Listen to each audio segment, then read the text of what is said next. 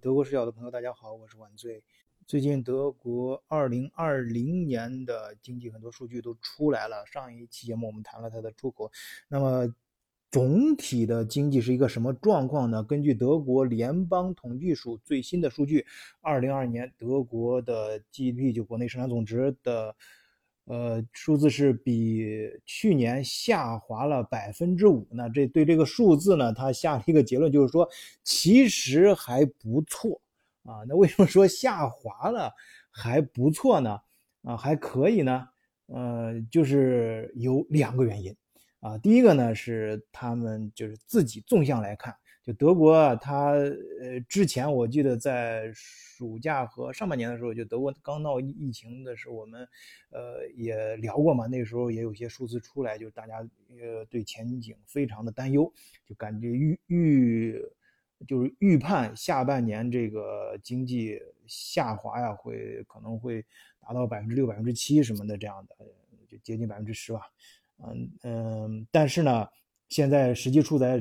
出来之后只有百分之五，哎，所以说比自己预料的，就是比预想的那个更糟的情，没有预想的那么糟，对，应该这么说，是没有预想的那么糟啊。当然，他人家那个预测最开始预测也不是瞎预测的啊，一个是这个疫情中间上半年第一次的时候刚开始，百年不遇嘛，就用用用默克尔的话来说，就百年不遇，他之前没有经验，所以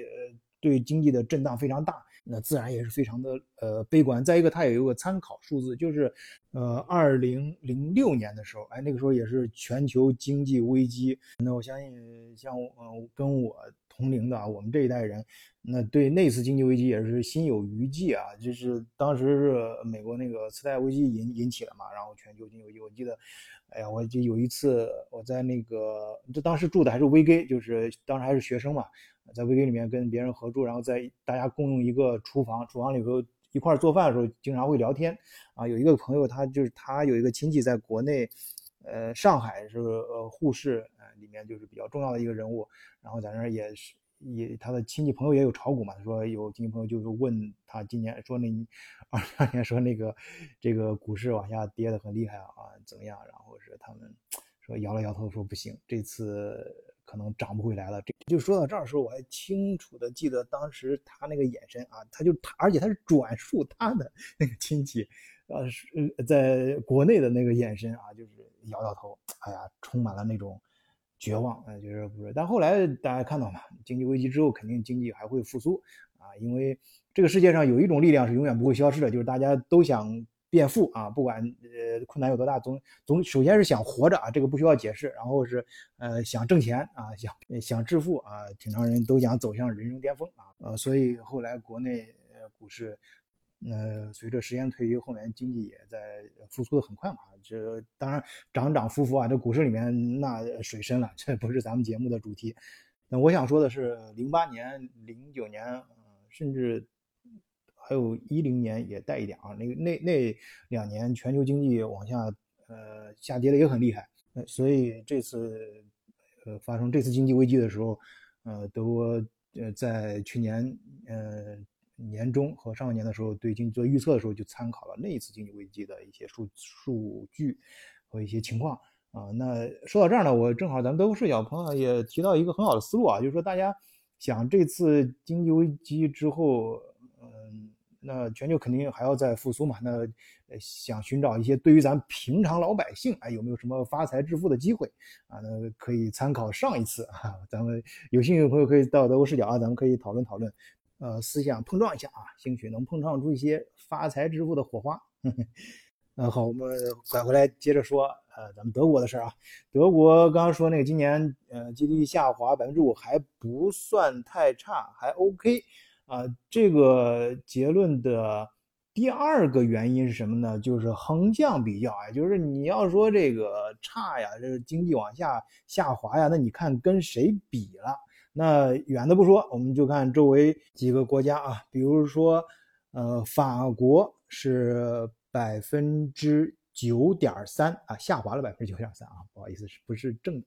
然后那个意大利是下滑了百分之九，而西班牙是下滑了百分之十一点一，哎，所以相对于这些，那德国百分之五还算好了啊，还算不错了。嗯，那这些比较重要的一些标志性的数据出来之后，那总理也要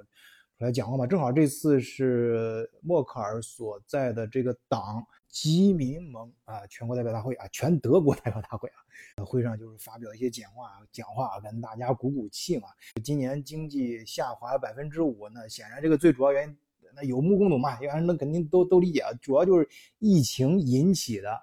而且这个数字也不算很糟啊，关键是经过这一次啊，用默克尔话说，百年不遇的啊，以前从来没遇过这么大的一个灾难事件之后呢，德国会变得更强大啊。呃，德意志啊一一向都是很彪悍啊，这次也不例外啊。这次党代会啊啊，最主要的其实是换届的事儿啊，就是选新的党魁啊。那经过选举，下一任这个呃 CDU 啊，就是民基盟的老大是谁呢？啊，叫这个阿米拉什特，呃，这个这个读音发音有点问题啊，读起来不太啊不太雅观。但是呃，我看媒体上给他的中文翻译是拉舍特拉舍特这哥们儿呢，他是一九六一年二月十八号啊，出生在亚琛，呃，就是咱们节目里面。呃，时不时的会提到过德国比较牛的一个啊，应该说是在呃机械制造还有一些呃学科是德国最牛的一个学校啊，雅琛工大啊的那个雅琛。哎，对，那个我们节目里说到那个老赵，老赵他儿子就是那个雅琛工大毕业的。然后拉舍特这哥们儿，他的主要呃经济背政政治背景呢，就是北威州的州长。呃，但是这个北威州啊，就是现在德国疫情最严重的那个州啊。呃，从开疫开始啊，自始至终都是最严重的那个州。但是这哥们儿呢，被媒体啊，呃，认为他是，呃，在在这个党各个候选人里面，他是最能够坚持这个，或者是呃，或者用德国媒体的话来说，他是默克尔这个路线方针和风格的追随者啊，忠实追随者。这个忠实追随，哎，这我相信大家都能理解。那但是这个默克尔路线，那很多人可能 脑子里面就该画圈了，画问号了啊。这个那默克尔路线是什么路线呢？呃，一般大家能想到的比较，他就是给人印象比较深刻的，你比如说，关于难民的态度啊，被称为这个圣母什么的啊，这个呃各种各样的正面负面的说法都有啊。其他的时候呢，或者说更多的时候，大家在媒体上和外界、国际这个各种论坛上能看到的，就是好像这哥们就是默克尔，就一直是比较低调啊。媒体上常常称为她是啊这个世界上最有权力的女人、女性，但是呢，也没见她表达多多说出来一些、放出来一些多狠的话什么的，就那种非常。呃，非常有风格啊，有风骨的这种，呃，你像那个撒切尔，这我们这代人都非常熟悉，那那号称铁娘子啊，撒切尔啊，但是好像很很少人会说铁娘子莫克尔，撒切尔夫人，那当时那风格那太明显了，他的很多事情，大家一想就一闭上眼睛想起这个撒切夫人，那直接就是一个标签就出来了。那想到默克尔，真的你要说默克尔他的路线，我还真是说不出来。哎，那可能你说不出来什么标签，那就是他最大的标签。可能这也是人家的高明之处啊，就是对外啊，就是一般要高调说话的时候，就是那些政治正确的啊，那随便喊，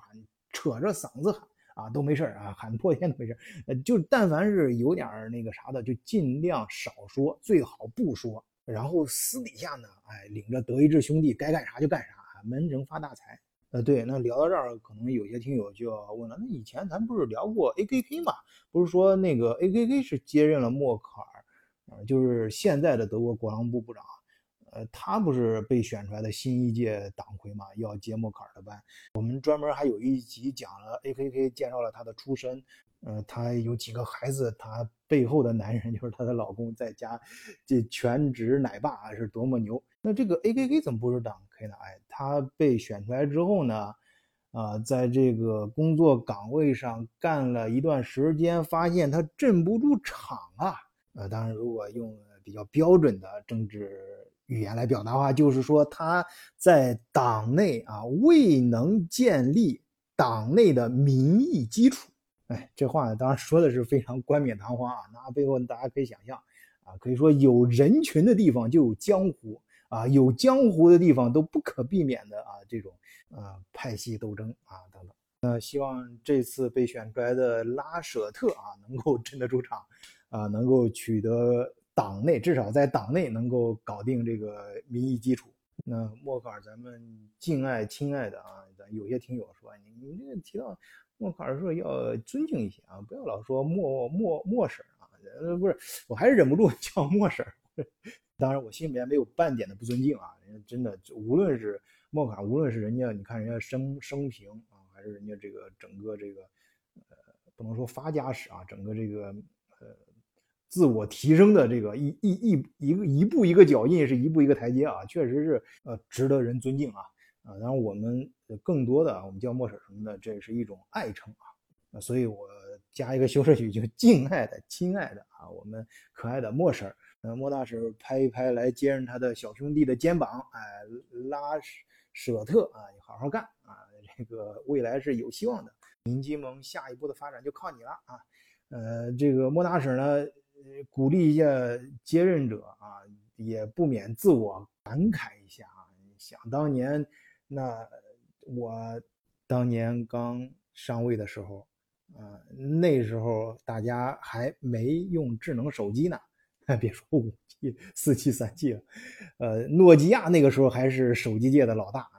你像现在的这些互联网巨头啊，什么社交媒体啊，那时候都不知道是什么叫社交媒体啊，还没这个概念呢。那时候中国的经济总量还比德国小呢。但现在几乎已经是德国的四倍了，所以这十几年变化大呀，而且这很可能是一个加速的过程啊！你现在像气候的变化，我们经常听在节目里面也反复给大家这个信息啊，就是德国的很多一些科技的，呃，就在政府层面倡导的方向啊，都跟这个气候有关。就那个巴黎气候协定啊，就是环保越来越重要，和现在的数字化进程。啊，包括德国人非常热衷提的他们工业四点零，嗯，还有德国面临的这个人口结构的变化。哎，当然这儿我稍微加一个小括号啊，这这里面指的一个是老龄化什么，另外一方面这个德国的嗯新的越来越多的各种种族啊，新的种族的融合什么等等啊，这个我们在前面节目里面也提到过，以后也会讲啊。总之吧，呃，从整个呃全球的这个。呃，物理环境啊，气候变化到这个经济环境的变化，呃，从国际政经格局的变化到呃德国国内的社会结构的呃变化都在加剧。那在德国的这些剧烈的变化当中呢，自然也会诞生出对咱们平常老百姓来说啊，那肯定有越来越多的机会嘛。啊，当然机会跟 风险也是并存的啊。所以也希望更多的听友加入咱们都是要的听友群啊！入群方法请看节目简介。呃，在这里你可以交到更多对德国主题感兴趣的志同道合。本期节目就到这里，谢谢大家收听，再见。